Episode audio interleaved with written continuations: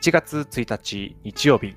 皆様明けましておめでとうございます。ピッチフォークの田中和弘です。この番組ピッチフォークは海外のアグリフードテックに関するニュースについて5分でゆるく解説する番組です。今日のテーマは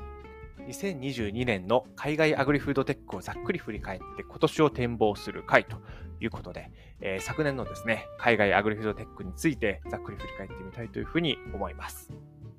え、本日お話ししたいテーマは3点です。1点目に、えー、おととしですね、2021年の環境どうだったかというところ、そして2点目に2022年、昨年の環境どうだったかというところ、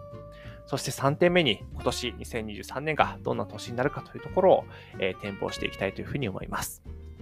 まず1点目なんですけれども、おととし2021年はですね、アグリフードテックにとってはすごく良い時期でした。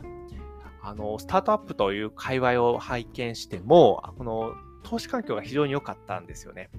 アグリフードテックの調達額がグローバル全体で見ても、えー、過去最高の520億ドルを調達したということで、まあ、日本円に換算しても7兆円くらいの金額規模になってくるということでいうと、非常に大きな金額がアグリフードテックの方に流れ込んできたということになります。で、これもともとですね、やはり農業界というところで言うと、まあ、ベンチャー投資と相性があまり良くないということで、まあ、非常に時間もかかりますし、その投資回収が本当にできるのかというところ、ここがあまりわからなかったということで、そのサイエンスのところもなかなか入ってこなかったというところで言うと、なかなかお金入ってこなかった領域なんですけれども、まあ、そこのところがですね、アグリフードテックという一つのこう分野ができて、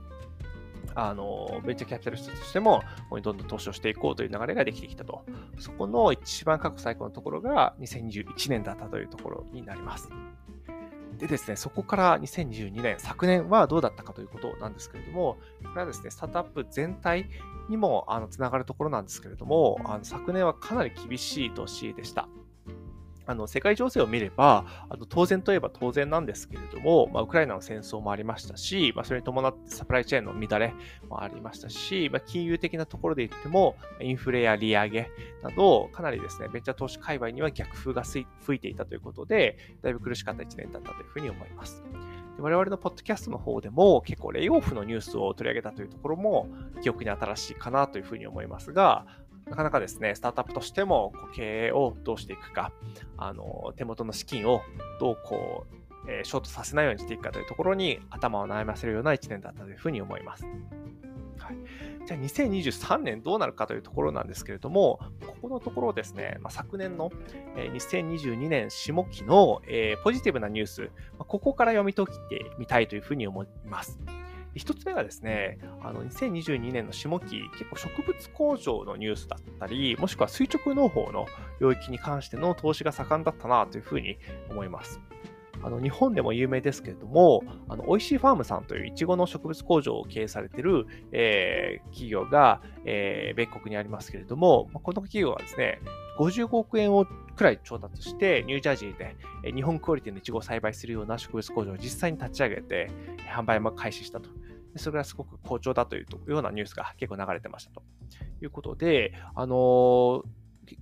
植物工場界隈に結構大きな金額の資金調達のニュースがあったなというふうに思いますけれども、これはあの美味しいファームさんだけではなくてですね、あの他の、えー、米国の、えー、植物工場関連の企業にも同じような、えー、流れがあったかなというふうに思います。であの我々のポッドキャストでも取り上げましたが、ソリオーガニックという会社がですね、150億円くらい調達をして、えー、さらに、えー、植物工場をどんどん建てていきますよということで、かなりですね、この植物工場の、まあ、テックとしてのこう技術的なところがこなれてきたというところと、その経営的なところ、この、えー、投資回収のところ、まあ、ビジネス的なところでも、これはいけてるよねというところがだんだんみんな分かってきたので、ここにお金がついてくるようになってきたんじゃないかなというふうに思います。というのが1点目です。で、2つ目がですね、培養肉のところですね。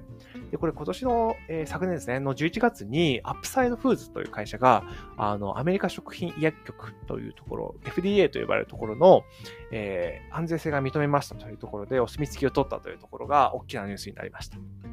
で、このアップサイドフーズというところはですね、鶏の細胞を培養して、えー、お肉を作りますということで、かなり難しいことやってますし、えー、倫理的にも技術的にも難しいことやっている。なんですけれども、そこに対して、えー、FDA というアメリカの、えー、当局のが認めたというところですね。まあ、これかなり大きなニュースになったというところです。でこれ何がいいかというと、あの、従来の、えー、畜産経営に比べてですね、二酸化炭素の排出量も抑えられますし、その家畜を屠殺する必要もないということで言うと、えー、そういうメリットもあるんですよね。でそういうところがあのかなりこう世界的な後押しにもなって、どんどんこういうところを進めていこうという流れが来てるんじゃないかなというふうに思います。で日本初でも関連するスタートアップがありまして、インテグリアグリカルチャーさんというスタートアップがありますが、まあ、ここは栽培バイオ技術をですね、独自に開発しているということで、この領域ですね、かなり面白くなってきてるなというところで、2023年も、えー、すごく注目したいなというふうに思っております。いうことでですね、はい。今年も、えー、2023年も、あの、我々ピッチフォークとしましては、アグリフードテックに関するニュースを継続して皆さんに、えー、お届けしていきたいというふうに思っておりますので、えー、皆様、今後とも何卒よろしくお願いいたします。はい。今回は、じゃあこの辺りで終わりたいと思います。え、本日ご紹介したニュースや引用元は概要欄のリンクにまとめておりますので、こちらもよかったら見てみてください。ではまた。